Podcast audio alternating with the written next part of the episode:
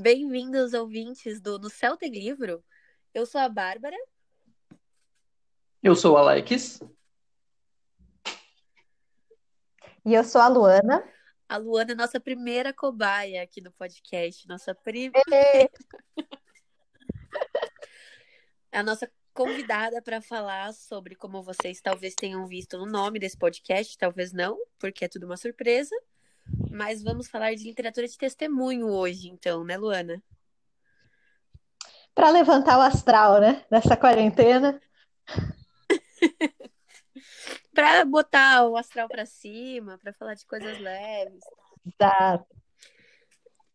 Mas estou muito feliz pelo convite. Estou super nervosa, tenho nem roupa para estar tá aqui. Mas estou adorando ser a primeira convidada. Acho um marco histórico importante na história dos podcasts no Brasil. Todo mundo aguardava esse pitch, Isso porque a Luana tem também um podcast, né, Lua? Você quer falar um pouquinho antes da gente entrar no tema? Todos os lugares da internet que você está? Eu participo.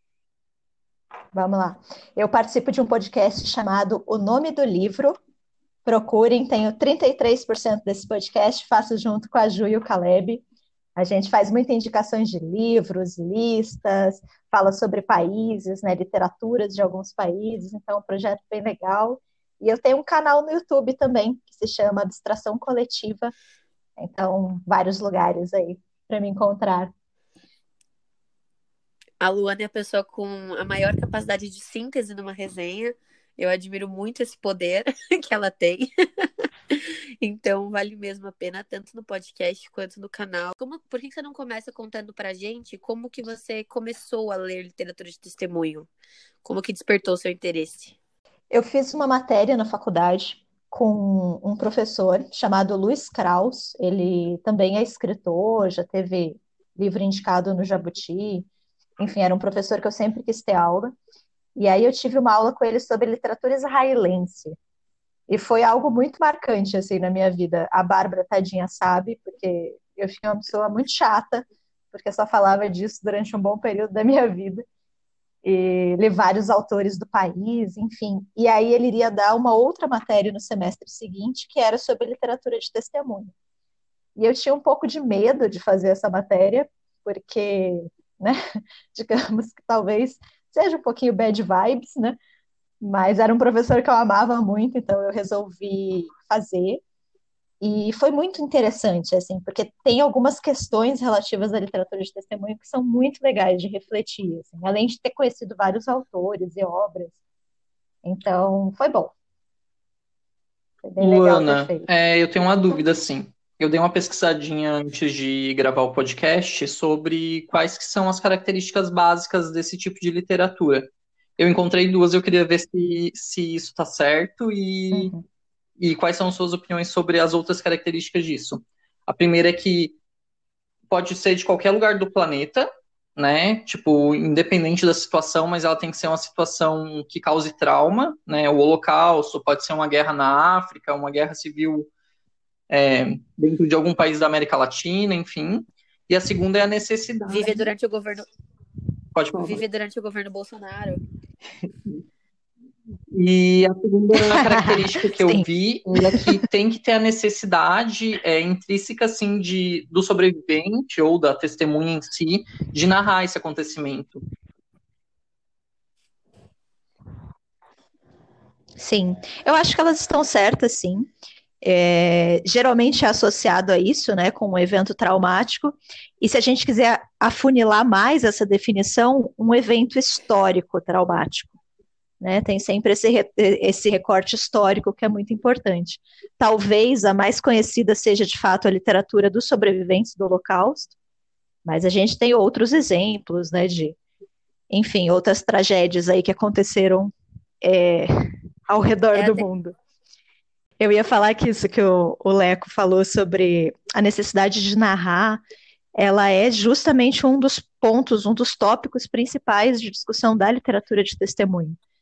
Né, porque existe, de fato, é, entre muitos sobreviventes, essa necessidade de contar a história. E isso talvez tenha a ver com o próprio fato deles terem sido silenciados, né, durante, um, durante o período do trauma, eles não terem mais voz. Então, eles têm essa necessidade de contar, e a gente tem grandes autores né, que vivenciaram isso, que falam que isso era pensado, inclusive, durante os acontecimentos. Né? Então, por exemplo, Primo Levi, que talvez seja o autor mais conhecido de literatura de testemunho, né, autor do É Isto um Homem, ele fala que ele pensava isso enquanto ele estava no campo. Né? E ele tinha muito medo de um dia de sobreviver, sair de lá, contar a história e as pessoas não acreditarem nele. Ele chegava a ter pesadelos, assim. E aí, depois, conversando com outras pessoas do campo, ele descobriu que isso era um sentimento comum. Né? Então, as pessoas elas tinham essa necessidade de contar para os outros o que estavam vivenciando e esse medo absurdo de que ninguém acreditasse eu, nelas. Eu peguei o, quando, quando, quando a gente decidiu o tema, eu peguei o, o É Isto um Homem, que eu já tinha começado um tempo atrás, e retomei a leitura para poder falar com um pouquinho mais de conhecimento. E eu fiquei pensando é, que talvez, não sei, posso estar errado, que a literatura de testemunho não chame tanto atenção ou para mim não chamou, porque ela não é bonita. Ela é suja, ela tem fome, ela é praticamente um Sim. pesadelo, assim. É, eu lembro, eu, eu, li ontem uma cena em que ele fala que durante a madrugada no campo de concentração você ouvia o bater dos dentes dos sobreviventes ali, do, das vítimas, na verdade, é, que eles estavam com fome. Então, durante a noite era, era, era a gente mastigando enquanto dormia, achando que estava se alimentando no, nos sonhos. Eu acho que isso vai, vai contra tudo que a gente viu em Hollywood ou na, na literatura de, de romances, assim, baseados na, no holocausto. Tipo, a menina que roubava livros, o menino de pijama listrados, que, que são uma coisa assim mais limpa, mais bonitinha. Não sei como é que tu, tu enxerga isso. Sim. É, um outro ponto, né, que a gente pensa muito quando fala sobre literatura de testemunho é exatamente esse, Leco, que assim, é muito comum que esses escritores ou tenham muita dificuldade para publicar ou não publiquem. O próprio um Homem, que hoje é tipo um clássico absoluto, ele quase não saiu e vendeu pouquíssimas cópias, assim. E os nomes mesmo dos autores a gente às vezes não conhece, né? E isso para mim foi um pouco chocante porque eu sempre achei que Segunda Guerra vendia. Né? A gente está sempre aí tendo um novo livro, um novo filme. E aí eu acho que tem exatamente isso que você falou, assim, a gente gosta das histórias, mas desde que elas sejam ficcionais. Né? A literatura de testemunho, ela, ela incomoda, né? ela perturba. E aí eu fiquei muito, quando eu estava lendo, pensando em quais seriam exatamente as diferenças, porque o que, que tem de diferente num romance, numa literatura de testemunho, né? E aí eu fiquei pensando que talvez uma das diferenças, é, dentre várias possíveis, é que a gente não tem a figura de um herói, né? A literatura de testemunho ela é feita por uma vítima, uma vítima por definição, assim. Então você não vai ter ali dentro uma jornada do herói, uma narrativa que faça sentido, sabe? Que leve para um ponto de superação, é, o Primo Levi, para citar de novo, daqui a pouco a gente fala de outros livros, mas é que eu acho que a literatura dele é muito fundamental, né? A gente sempre parte do livro dele para falar de outros. Mas ele fala justamente isso, assim, que as pessoas no campo de concentração, elas sobreviviam por acaso. Não tem a ver com você ser o mais forte, ou o mais inteligente, ou o mais merecedor, né? Você sobrevivia por acaso. Tem uma das cenas que eu acho que é a cena mais, uma das cenas mais chocantes do livro, que ele fala que um dos métodos para decidir as pessoas que iam viver ou morrer em Auschwitz era pelo lado do trem que elas saíssem. Então, as pessoas que saíam pelo lado direito, escolhiam a porta da direita, sobreviviam, as que saíam pelo lado esquerdo do trem iriam morrer. Então, assim, as pessoas não tinham o menor controle sobre o seu destino, é, é sobreviver por puro acaso. E eu acho que a gente não está preparado para um, histórias onde a gente só tem o acaso, sabe? Onde a gente tenha personagens que não têm o menor controle sobre o seu destino. E eu tinha falado com a Luana antes, né, tentando procurar os livros que eu tivesse lido desse sentido, e esbarrou muito nessa questão da autoria, porque eu perguntei para ela, por exemplo, se dava para considerar os livros da Svetlana, né? E aí ela falou que não, porque não é a voz dessas pessoas, ainda que a Svetlana dê voz a elas, né? E eu acho que, de certa forma, é interessante que essas pessoas deem voz, como a Svetlana faz, porque é uma pessoa que escreve. Então ela traz uma qualidade literária para o texto, que muitas vezes eu acho que não existe numa literatura de testemunho, porque não são autores, né? Não são pessoas que faziam literatura antes ou que estudaram literatura. São pessoas que têm esse sentimento e que querem externalizar. E que às vezes para a gente também é, é estranho, né? Ler esse tipo de literatura. Eu senti muito isso lendo a Scholastic Mukasonga. Que eu até agora estou me questionando se é testemunho, né? Porque ela não estava no genocídio de Ruanda, né? Que... Ela fala do ponto de vista de alguém que estava externo. Qual que é a trama da, do livro dela? A Scholastique Mukasonga, ela é de Ruanda, só que quando ela sai, acho que para estudar na França, acontece o genocídio. Que inclusive foi outra fase de leituras da Luana, em que ela eu sempre conto que ela voltou no metrô explicando o genocídio de Ruanda, assuntos super comuns, né? E que agradável. Mas aí o que acontece? Ela conta a história. Ela tem três livros, né? Um é ficção e dois são não ficção. Mas em um de não ficção dela, que é o A Mulher dos Pés Descalços, ela faz uma. Ela fala das memórias da mãe dela e ela fala do começo do autoritarismo ali, sabe? Ela fala dos primeiros sinais. Que era quando ela estava em Ruanda ainda. E depois ela só diz que a mãe dela morreu durante o genocídio. Ela meio que faz um pulo histórico. Mas ela retoma a ideia do genocídio no Baratas, que eu ainda não li. Só que ela não estava presente, né? Ela conta a história da família dela que morreu. É, eu acho que essa literatura de testemunho ela funciona em vários níveis, né? Você tem essa literatura, digamos, em primeira mão, que é o próprio sobrevivente que escreve, e aí você tem essa questão da autoria muito forte, porque ele vai precisar elaborar o trauma, né? Ele vai precisar colocar em palavras aquilo que ele vivenciou. E isso é muito forte, né?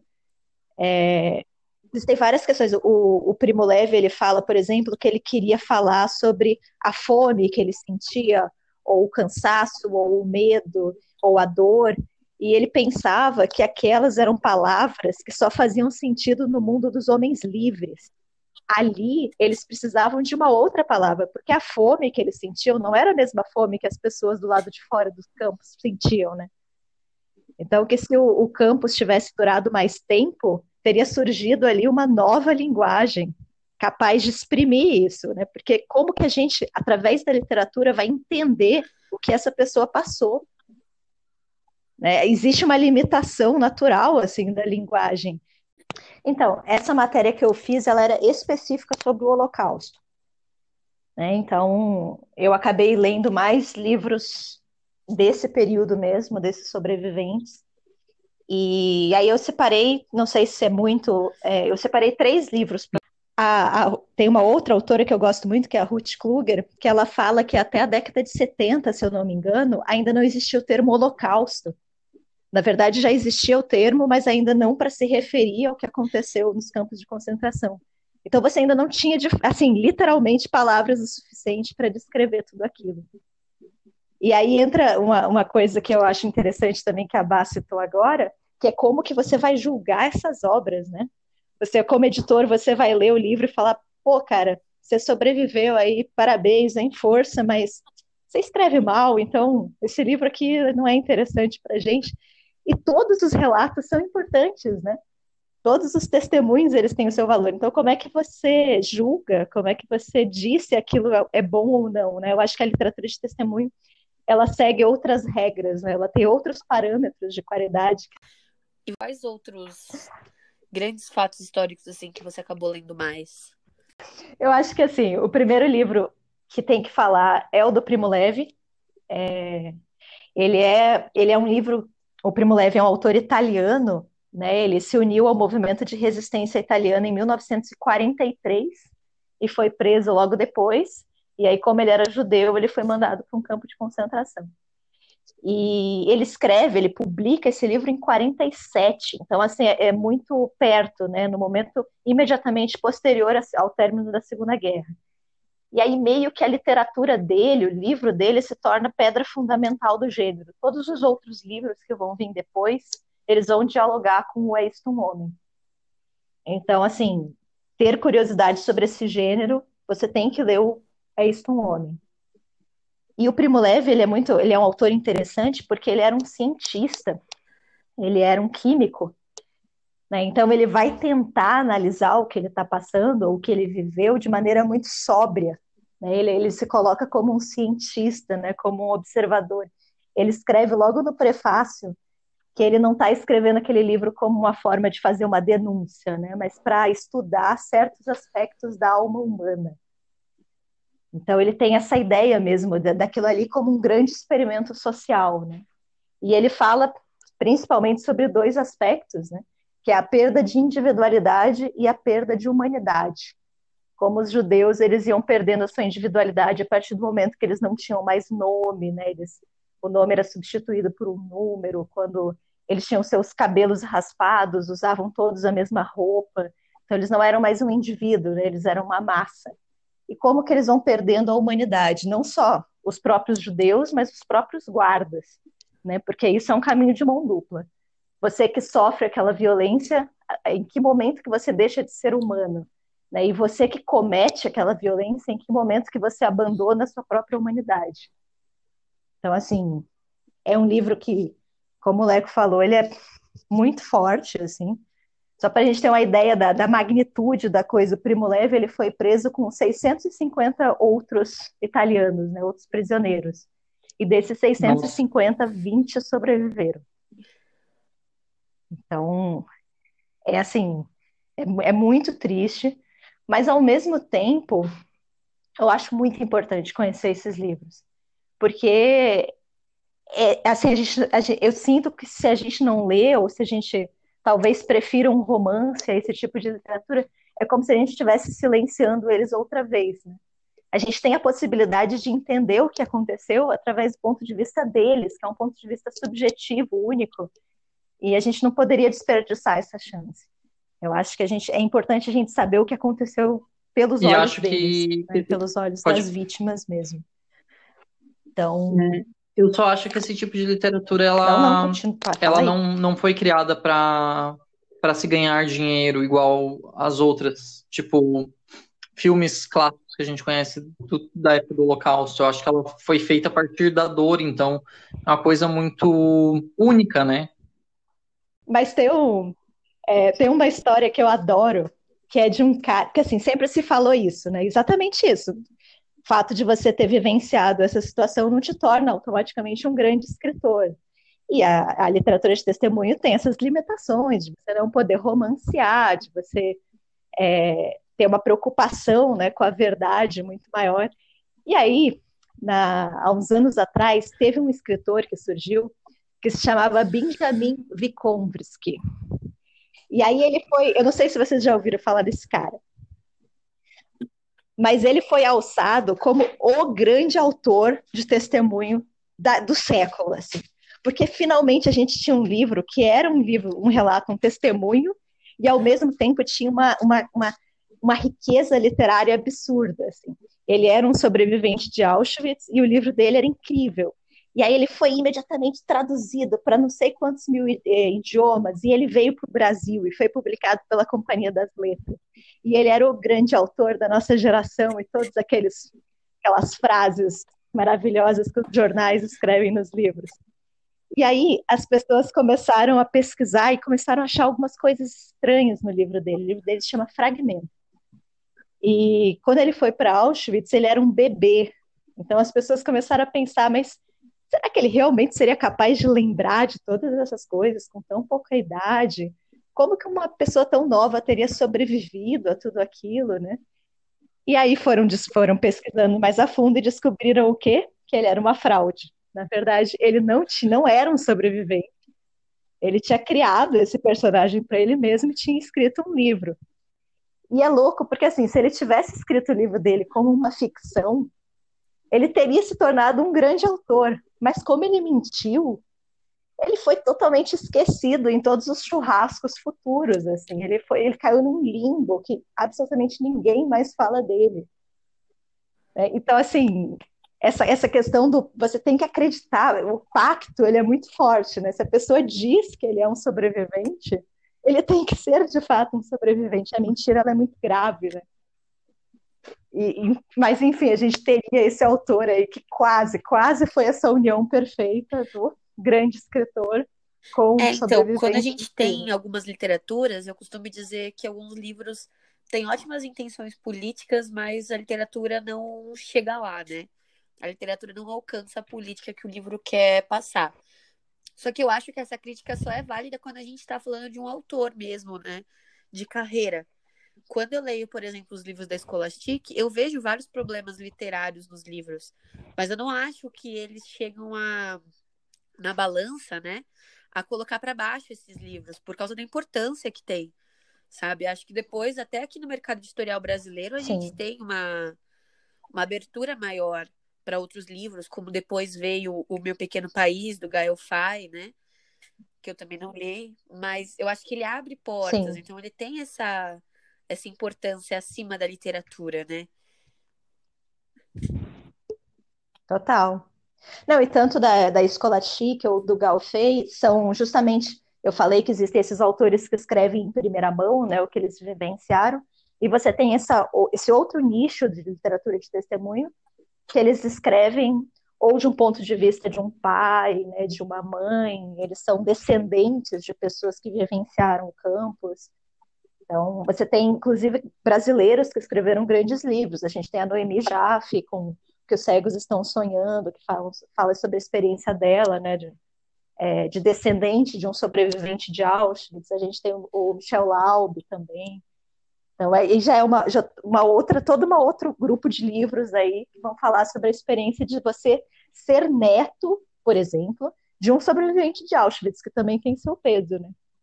Eu acho que todo mundo sabe que aquilo aconteceu, mas você perceber mesmo a magnitude dos acontecimentos, né, através desse ponto de vista, é, é, é muito perturbador, assim. Realmente não é um bom livro para se ler antes de dormir. Agora me vem uma pergunta aqui, só completamente aleatória, talvez, mas do, quando é documentação de pessoas que não sobreviveram, como é o Diário de Anne Frank, por exemplo, pode ser considerado literatura de testemunho? Mas no caso da Anne Frank, a gente meio que Sim, tem as é, palavras então, dela, né? de quando ela estava viva, mas ela morreu. Ela não é uma sobrevivente, né? É que deve ser minoria nesse caso, né? Conseguir resgatar algo. Sim, mas eu acho que sim. Mas eu acho que é exato, né? Eu acho que é um caso bastante excepcional, assim. Você ter acesso a, a essas palavras. O mais comum é justamente a pessoa que sobrevive e que depois vai elaborar o seu trauma. Sim, com Existe um autor que eu gosto bastante, que eu também já falei para a Bá uma vez, que se chama Aaron Appelfeld. Ele não escreve literatura de testemunho, é ficção. Ele é um autor israelense. Na verdade, ele era romeno, se eu não me engano. E aí, acho que era ucraniano, na verdade, ucraniano. E aí ele passa pelos campos de concentração, sobrevive e depois migra para Israel e vai se tornar um dos grandes escritores israelenses da primeira geração lá dele. E ele queria escrever sobre a cegueira dos judeus, como que os judeus não perceberam o que, que ia acontecer. Então ele queria escrever sobre aquele mundo europeu muito específico do momento imediatamente anterior à Segunda Guerra e queria trabalhar isso, refletir sobre isso. E ele não conseguia publicar os livros dele, porque Israel tinha essa ideia de para que, que você vai remexer isso? Isso é vergonhoso para a gente. Vamos olhar para frente, foca para frente, sabe? É, essa ideia que, que é muito é muito questionável, né, de você virar a página. Como que você simplesmente esquece que tudo aquilo aconteceu com você? Né? Não só que aquilo aconteceu com você, que aquilo foi institucionalizado, aquilo, aquilo é uma violência lícita do ponto de vista do Estado. É, existiu uma sociedade que permitiu que aquilo acontecesse com você, mas aí você esquece e simplesmente Esse segue autor... a sua vida. Isso é impossível. Esse autor foi publicado então, no essa Brasil? Questão dela... Oi? Fiquei curioso. Foi sim. É, chamaram Up. Ele tem, acho que três livros. Um deles se chama Badenheim, 1939, que ele fala justamente isso, sobre uma vilinha de judeus na Europa, e eles, enfim, tá, tem todos os indícios lá do que vai acontecer, tem todos os sinais. Hitler ascende ao poder, os judeus vão perdendo gradativamente os seus direitos, mas eles acham que não vai acontecer, porque afinal de contas eles estão na Europa. Né? Eles estão no, no, coração do mundo civilizado. É óbvio que nada de ruim vai acontecer com eles, né? E aí acontece. E ele tem um outro livro também muito bonito, que é o que eu mais gosto dele, que se chama Expedição ao Inverno. Então são livros relativamente fáceis de achar, mas são ficcionais, tá? Não, não, não era, porque justamente não é literatura de testemunho, mas vale super a pena acontecer, porque eu acho que a ficção também pode trabalhar esses traumas. Né? Você pode ter grandes livros ficcionais que trabalham com traumas, com momentos muito específicos da nossa história, e que para a gente é importante ler esses livros. A gente precisa entender o que raios aconteceu naquele mundo para que aquilo se tornasse possível. Né? Mas, enfim, a literatura de testemunho é uma outra caixinha. É justamente essa, essa, essa ideia do relato, né? de você contar a sua versão da história em oposição a uma história oficial. Né? Se você pensar naquele momento, a, a, a, história oficial que estava sendo contada pelos alemães não era exatamente o que estava acontecendo nos guetos da nossa sociedade, né? nos subterrâneos da nossa sociedade. Então, é isso, né? A literatura de testemunho como uma opção à história oficial, uma opção do indivíduo, né? Uma opção mais subjetiva do indivíduo. Interessantíssimo, nossa. até bate até uma tristeza maior de, de, de, de absorver esse, esse conteúdo de, de, de crimes, né? Acho que, acho que essa é a base. Sim. A gente, a gente tem uma, uma ideia que é uma ideia muito difundida e muito perigosa, e eu acho que tem obras e literaturas que meio que reforçam isso. Eu vi recentemente um filme chamado Jojo Rabbit, não sei se vocês assistiram, que para mim reforça isso, que é a ideia de que o nazismo e o holocausto foi uma grande loucura.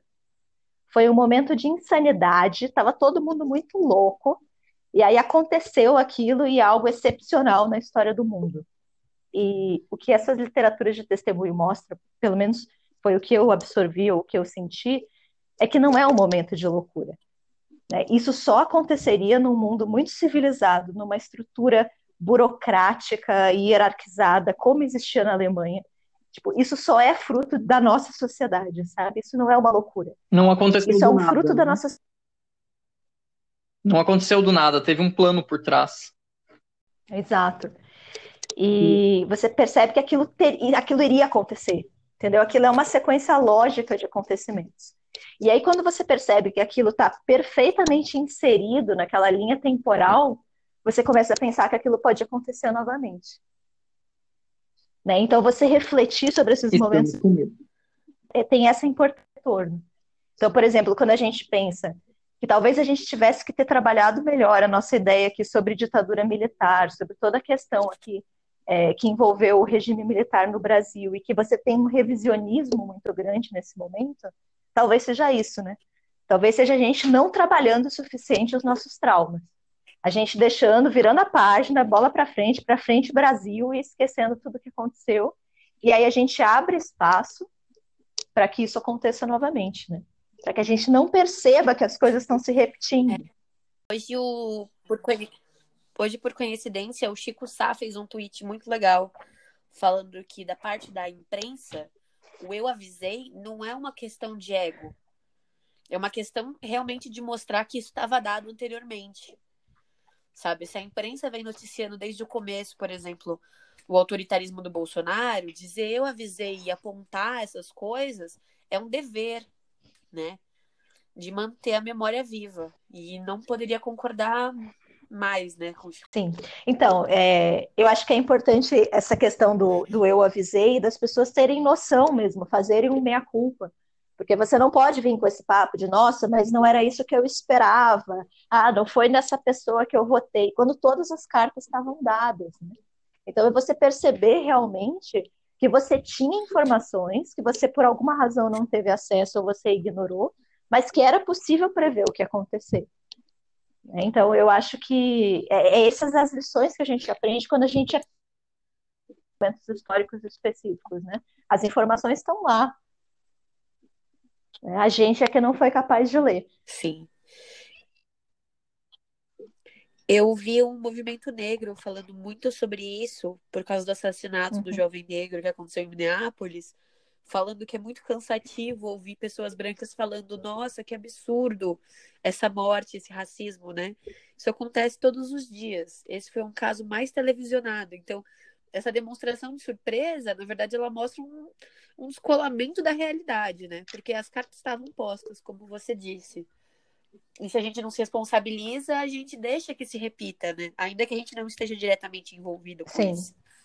É, voltando especificamente para a questão dos judeus, né? É, quando você vai lendo, quando você vai estudando, você percebe que isso não aconteceu de um dia para o outro. Né? Foram aí uns 10 anos em que eles foram perdendo gradativamente os seus direitos. Então, é, primeiro, eles não podiam mais ser professores, depois, eles não podiam mais trabalhar em repartições públicas, depois, eles não podiam frequentar determinados lugares. Né? Você vai tirando gradativamente os direitos. Né? E uma outra coisa que acontece com os judeus é que eles, em muitos casos, na maioria dos casos, eles eram judeus assimilados. Eles não eram mais judeus de verdade, sabe? Eles eram pessoas que eram alemães, a família deles morava na Alemanha há cinco gerações, eles falavam alemão, eles já não tinham mais nenhuma ligação com a religião. Eles se consideravam europeus, naquele centro, naquele mundo europeu. Então, assim, não dizia respeito a eles. Né? A noção que a gente tem hoje é que o que os alemães o judeu era uma questão de raça, e não uma questão religiosa. Então, pouco importava como você se via. Era como os outros viam você, né? Então, é, tem um, um, um, livro, acho que eu até vou já enganchar aqui com a minha próxima indicação, que é meu livro favorito de literatura de testemunho, se chama Paisagens da Memória, de uma autora chamada Ruth Kluger, uma autora austríaca, e ela fala que tem uma, uma moça, uma professora, que estava em Auschwitz e aí ela vê a fumaça preta das chaminés. E aí ela pergunta para alguém, fala, que fumaça é essa? E aí as pessoas falam, ah, isso aí são os corpos sendo incinerados. E ela fala, imagina, isso jamais aconteceria. A gente está no coração da Europa.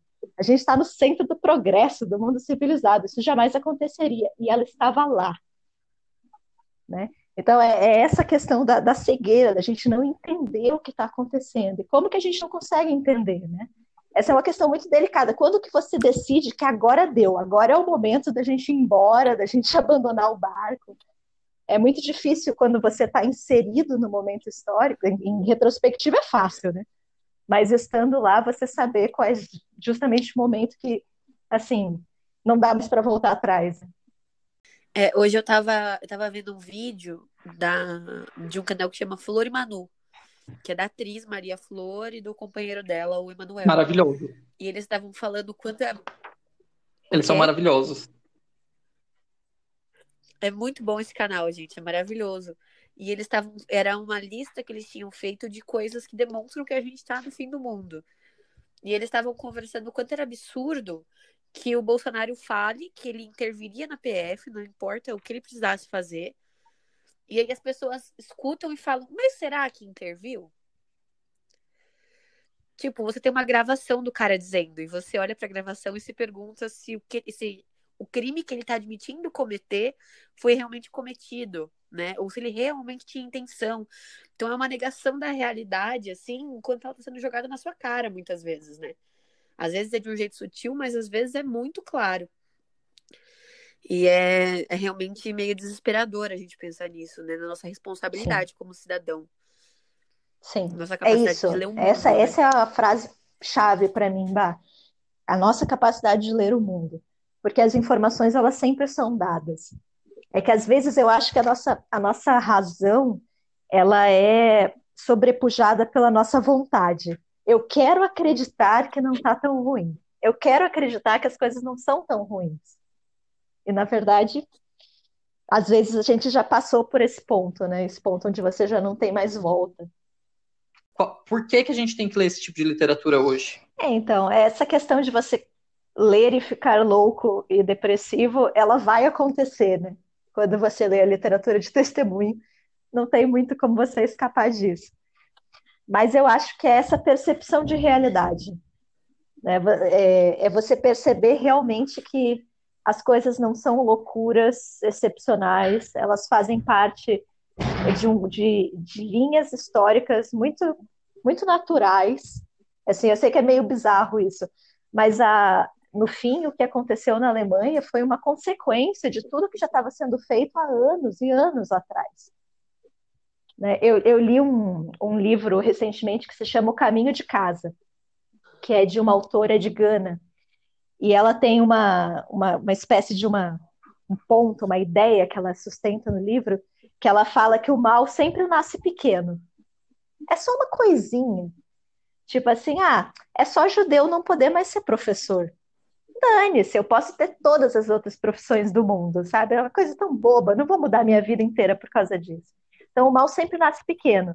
E aí, poucas gerações depois, ele já é o mal do mundo, né? Já é um mal completamente incontrolável. Então a gente tem essa noção de que as coisas graves que acontecem na nossa sociedade, no nosso tempo, elas não vêm para a gente na forma de uma bomba. Elas vêm justamente num pequeno detalhe. Né? Quando você olha em retrospecto, é lá uma sementinha que alguém plantou e que aí vai crescendo e vai se desenvolvendo até se tornar uma coisa terrível. Então, essa atenção, essa, eu adorei essa frase que a Bá fez de leitura do mundo. É a gente estar prestando atenção no que está acontecendo no mundo. Sabe o que, que é? É que essa mulher ela é muito maravilhosa, muito diva, e poucas pessoas conhecem ela, então eu queria falar um pouquinho mais sobre Paisagens da Memória, que é dessa autora, então, chamada Ruth Kluger, e o que, que é muito maravilhoso nesse livro? Primeiro, porque ele é escrito por uma mulher. A gente tem pouca literatura de testemunho escrita por mulheres. E ela fala isso no livro, que é muito difícil você ser sobrevivente e ser mulher, porque a sua, a sua história, o seu ponto de vista naturalmente vale menos. Né? E além de ser mulher, ela escreveu esse livro, o Paisagens da Memória, é publicado em 1992. Então, ela escreve esse livro com quase 60 anos de idade. E ela é uma mulher que ela estuda literatura, ela tem toda uma vida né, fora do campo, e aí ela vai refletir, ela, ela acha que naquele momento, década de 90, já não vale mais a pena você escrever contando o que aconteceu nos campos, todo mundo já sabe. Então a literatura dela vai ser muito mais em cima é, do que, que da importância desses relatos. Né? Por que, que a gente tem que escrever por, sobre isso? Como que a gente deve ler esses relatos? Né? Qual é a importância de você ter esses pontos de vista dessas pessoas que não são pessoas, é, a, a, princípio, importantes, né, do ponto de vista histórico, né, o, o ponto de vista de uma pessoa comum. É, ela foi para campo de concentração com 11 anos, então ela é muito novinha, e ela conta que ela ela era uma menina que gostava muito de ler e escrever. Então, quando ela foi para o campo de concentração, ela criou essa ideia infantil, lúdica na cabeça dela, de que Deus tinha colocado ela lá por uma razão. Né? E a razão era justamente essa, de sobreviver e contar a história, porque não poderia ser por acaso, né? Que alguém que gosta muito de escrever estava vivendo tudo aquilo. E que essa ideia dava força para ela ela tinha absoluta certeza que ela ia sobreviver porque ela tinha essa missão de contar essa história. É, e, aí ela vai fazer várias reflexões bem interessantes sobre literatura de testemunho. Por exemplo, eu, eu destaquei duas aqui que eu acho que são as que mais me chamaram a atenção. Primeiro, como a gente sempre, sempre, em algum momento, a gente culpa as vítimas. Esse processo de culpabilização da vítima é muito natural, assim. Então, na verdade, com o passar dos anos, ela começou a, pensar, a escutar esse tipo de coisa, sabe? Ah, mas por que, que os judeus não reagiram? Né? Por que, que os judeus atiçaram tantos outros, a ponto dos outros ficarem com raiva deles? Né? Então, como que a gente sempre acaba culpando a vítima? E o segundo, que ela fala também, que me marcou bastante, é uma ideia de que o sofrimento purifica. Isso tem a nossa ideia aqui do nosso, das nossas jornadas do herói, né? As pessoas que passam por tudo isso, elas se tornam pessoas melhores. E isso não é verdade, né? Nos momentos que a gente está com situações muito difíceis, aí sim que a gente se desumaniza, que a gente fica com menos paciência em relação ao outro. Fala que, por exemplo, sempre Viramos que alguém, animais. algum judeu ou algum israelense fala mal sobre um árabe ou sobre um palestino, as pessoas falam, nossa, mas como ele é capaz de falar isso, né? é, passando por tudo que passou, como ele pode tratar um palestino dessa forma. E, na verdade, o campo de concentração não era uma escola, você não aprendia boas maneiras ou gentileza lá dentro, né? você simplesmente sobrevivia. Então, essa nossa ideia de que algumas situações. A gente ouve muito isso na pandemia agora, né? Que quando a pandemia acabar, o mundo vai ser melhor. As pessoas vão ser muito mais solidárias. O mundo mudou para sempre. A gente vai se tornar pessoas melhores. E a gente não vai, né? Simplesmente não vai. Mas tem um, tem um, a minha terceira indicação aqui é um livro de um judeu de fato, é um judeu ortodoxo que foi preso de uma família ortodoxa o livro se chama A Noite, de um autor chamado Elie Wiesel. Ele foi publicado em 1956.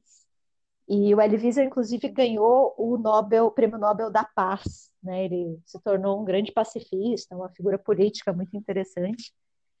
Mas ele era um autor romeno, né? Ele era de um pequeno, uma pequena vila no interior da, da Transilvânia, assim. E ele é preso em 1944. Eu acho isso muito interessante porque ele é preso no final da guerra, né? 44. E é interessante porque, assim, primeiro, essa questão de já ser 44. Então, por mais que as pessoas não tivessem acesso à informação de forma tão fácil como você tem, por exemplo, no mundo de hoje, você já tinha muitos rumores, né? Você já tinha histórias sendo espalhadas. E as pessoas não acreditavam, porque as pessoas nunca acreditam, elas só acreditam no que elas querem, no que é conveniente para elas. Né? Até que finalmente é, os, os, nazistas chegam nessa pequena vila né, do Wiesel, e aí eles levam os primeiros judeus. Só que eles levam os judeus estrangeiros. São os judeus que não eram nascidos lá. E aí ninguém se importa, porque são estrangeiros. Está acontecendo com eles, não está acontecendo comigo. E aí tem uma passagem do livro que é muito interessante, que um desses judeus estrangeiros ele consegue fugir.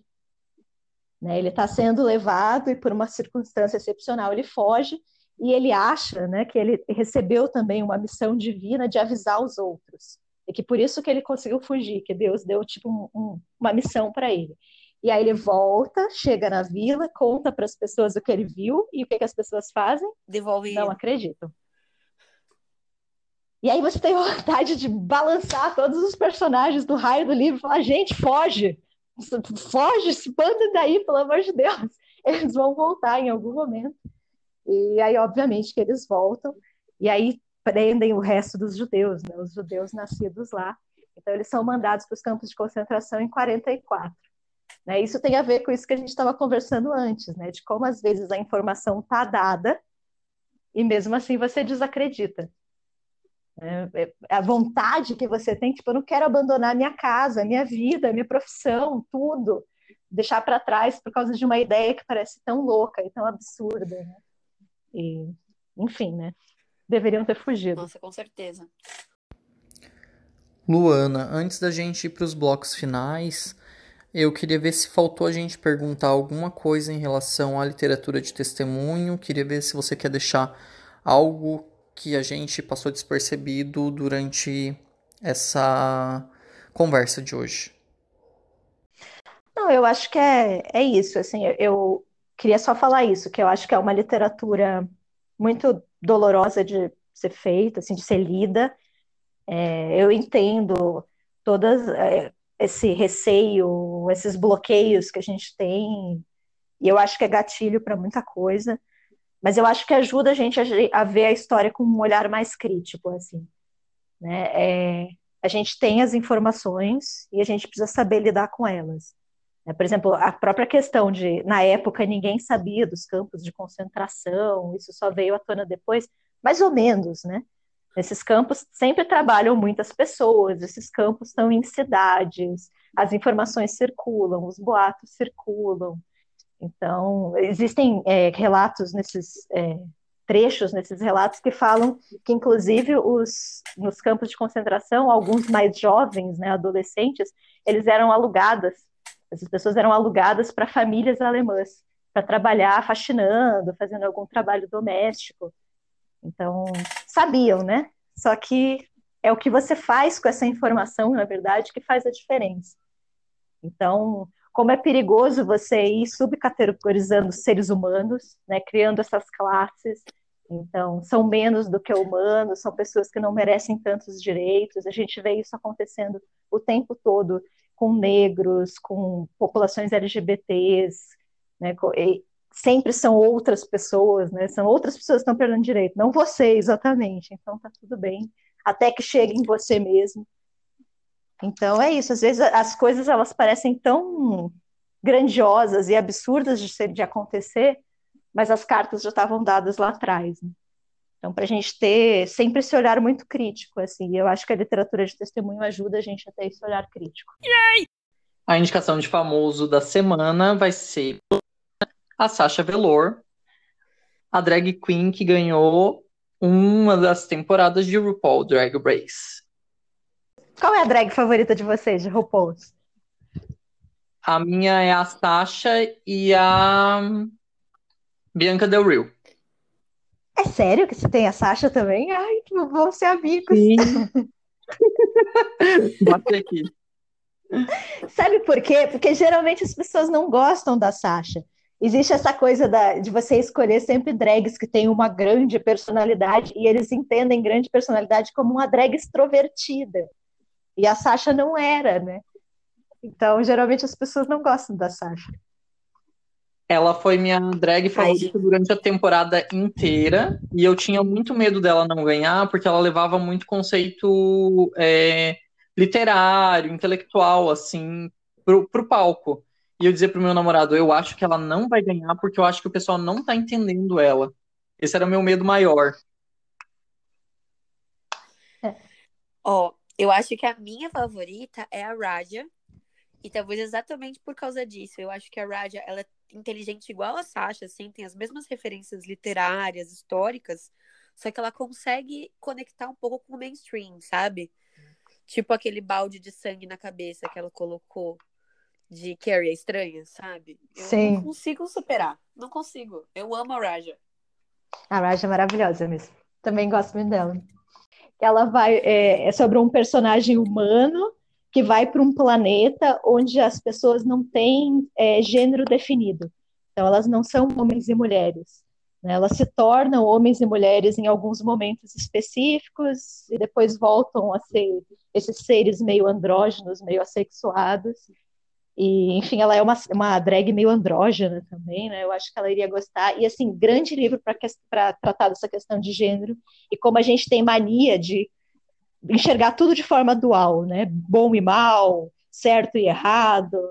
Então, é um livro que fala muito sobre essa questão da dualidade, do maniqueísmo também. A Bárbara vai me matar. Não, vai lá, quero ver. Bárbara, me desculpa. Eu juro que dessa vez, você sabe que quando eu, eu quero fazer indiretas, não são nem indiretas, são diretas mesmo, de esquerda, cruzado no rosto. Mas dessa vez não é uma indireta para você, tá? É... Eu já eu sei, vou... já. Vai lá. Eu vou indicar para a Sasha maravilhosa A Mão Esquerda da Escuridão, da Ursula Le Guin. Por quê? Deixa eu explicar. Porque eu acho que as drags, pelo menos para mim, a minha leitura de drag é, é essa, essa, esse artista que justamente brinca com essa questão de gênero. Né? Então, ele vai pegar características de um gênero e vai brincar com isso, e quais são os limites, e o que, que pode, o que, que não pode. E para mim, o grande livro que fala sobre gênero e a questão de dualidades é A Mão Esquerda da Escuridão, né, que é uma ficção científica. Será que a Sasha Velour gosta de ficção científica? Não sei. Só para explicar para as pessoas que não entenderam, a Luana ela ameaça acabar com a nossa amizade dia sim, dia não, porque eu ainda não, não li Ursula Le Guin. Então, essa foi a piada do porquê a Bárbara ia matar ela. Mas dessa vez eu entendo, não foi uma indireta. Não é qualquer pessoa que pode se tornar nosso amigo, certo? Tem, tem que ter um plus aí. Eu acho que ler Ursula Le Guin é um ótimo plus. Inferno. É, eu posso começar, gente? Claro. Eu vou indicar é, para o Inferno o pessoal do Terça Livre, que fez uma, uma live e usou lá um deboche sobre supremacistas brancos e fizeram meio que um brinde com um copo de leite. Para quem não sabe, é um, é um símbolo de nazista, neonazista, da, enfim, de qualquer pessoa que acha que, pessoas brancas são superiores que outras. E eles fizeram esse brinde ao vivo e agora de tarde eu vi que o filho do Bolsonaro, eu acho que foi o Carlos, postou uma foto da Thais Araújo e do marido, numa propaganda de leite, segurando um copo de leite debochando desse fato. Meu Deus, só melhora. Eu tô pensando no meu inferno. Se você já tiver, Lua, pode falar. Tá, o meu inferno vai para desculpas esfarrapadas e falsas é, justificativas de democracia, mais especificamente em relação ao caso Pedro de Almeida, que é o era, né, o curador oficial do Jabuti, já que falamos de Jabuti, é, tá tendo essa grande treta nesse momento, né, de que ele postou aquele fez um post no Facebook dizendo algo do tipo estão escondendo a verdade de você, né? E colocando lá uns dados absurdos de que esse ano não está morrendo tanta gente assim, que o povo está manipulando os dados, que não está morrendo mais gente do que ano passado, e, e minimizando toda a questão do, do coronavírus, da pandemia. Eu acho que isso já foi muito falado, mas o que me incomoda são as pessoas justificando ele, né? Falando assim, ah, mas a democracia é isso, é você ter multi é, multipluralidade de opiniões, e a gente tem que escutar as vozes dissonantes e escutar o outro lado, e vão tudo para o inferno, não existe outro lado. Eu porque as pessoas têm que entender que tem, não tem outro lado, tem uma pandemia, é real, as pessoas estão morrendo, a gente não tem que escutar negacionista. Negacionista não é um outro lado válido, não existem argumentos concretos né, que, que apoiem essas ideias absurdas de que não está acontecendo uma pandemia. Isso, isso me deixou muito irritada, vocês não têm ideia. Então, a gente não tem que ouvir o outro lado, porque não tem outro lado e ponto final. É isso, desculpa. Não, pior que o meu inferno acho que vai ser um pouco nessa linha também, que vocês tiveram. Acho que a gente não tem como falar mal de coisas mais leves, né? A gente tá gravando aqui no domingo anterior ao lançamento do podcast. E hoje teve uma manifestação na Paulista em que os neonazistas foram protegidos pela polícia de São Paulo, inclusive rodaram aí vídeos de uma mulher com um taco de beisebol ameaçando pessoas e ela não foi detida por porte de arma branca, por ameaça, por nada do tipo. Então fica muito claro que apesar da distância que o Dória toma do Bolsonaro, ele ainda continua sendo um grandíssimo reacionário e que coloca a polícia para bater em enfermeiro, em, em professor, na população, né? Enfim. Ah, eu ouvi. Pessoas que não têm como defender. Eu ouvi alguém falando uma vez e achei essa frase ótima de que o, o Dória é um Bolsonaro que sabe usar talher, né? Ele é, ele é tão reacionário quanto, mas ele tem uma aparência e um verniz um pouco mais civilizado, talvez, e por isso muitas pessoas compram o discurso dele. Sim, mais palatável, né? Infelizmente. E aí tá com esse plano absurdo de reabertura a partir do dia primeiro. Cara, aquele pronunciamento dele, ele estava apresentando como se fosse um case de sucesso. A gente realmente tomou todas as medidas e salvou milhares de vidas, como se São Paulo não tivesse mais mortes que a China. Enfim. Mas a gente deixou o céu por último para dar aquela animada, né? No nosso no nosso podcast, já que a gente está só com assuntos bad vibes hoje. Então, solta a vinheta, Leco.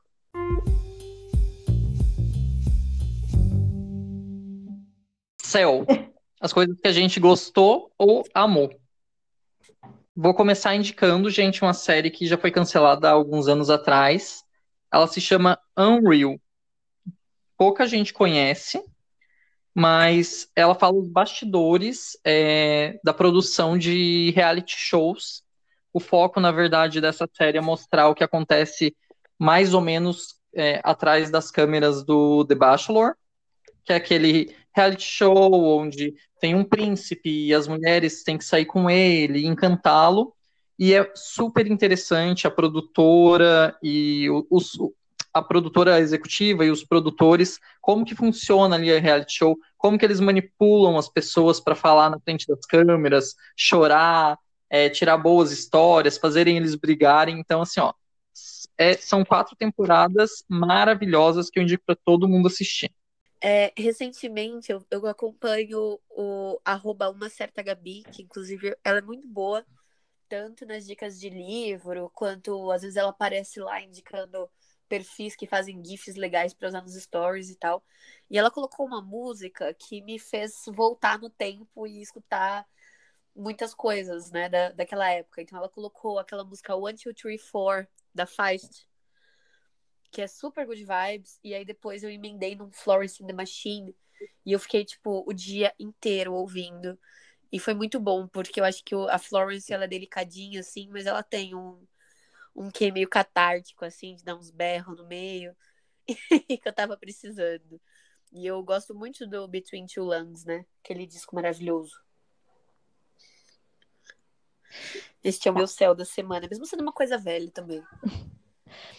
Eu vou indicar uma série que eu assisti ano passado, só que aí esse ano eu tava me sentindo muito triste, eu resolvi reassistir de novo, porque não sou obrigada a assistir coisas novas e lidar com novidades, que se chama A Maravilhosa Senhora Maisel. É uma série que está disponível na Amazon e ela é muito engraçada é sobre uma moça que vive na década de 50 e ela tem uma vida perfeita e um casamento perfeito e usa roupas maravilhosas, inclusive queria as roupas dela. E aí, de repente, o marido larga ela e ela fica completamente desnorteada no mundo dela, não sabe o que fazer, e ela resolve que ela vai começar a fazer show de stand-up. E aí a série mostra os shows dela e as dificuldades dela por ser mulher, como funcionava o humor da época é, é, muito, muito engraçado como é que ela vai criando os textos, refinando os textos. É uma série, nossa, que dá para dar muita risada. E, curiosamente, agora que eu me toquei, ela é de uma família de judeus. Né? Justamente judeus assimilados, então ela brinca muito com a religião, com as coisas que eles deveriam acreditar e não acreditam mais tanto assim. Eles moram nos Estados Unidos, né? E se passa logo no período pós-guerra, mas assim, é muito engraçado assistam se vocês quiserem dar algumas risadas e personagens maravilhosos. Galera, é com muita alegria que a gente vai agradecer a presença da Luana com a gente. Obrigado por ter trazido o conhecimento que a gente não tinha, ter feito a gente pensar e repensar melhor sobre literatura de testemunho e a importância de, de, de lê-la. É, Queria pedir para o pessoal seguir também, acompanhar os programas do podcast da Luana, que é o, o nome do livro, que, que foi um, uma das inspirações para a gente fazer o nosso. Então, a gente é, é, é, um dos filhos do, do trabalho da Luana. E é, a gente vai deixar marcadinho também pra, é, no Instagram todos o, os arrobas que vocês vão poder acompanhar o trabalho dela, tá? Obrigada por terem me chamado e eu amei. Beijo, pessoal. Até sexta que vem. Tchau. Beijo.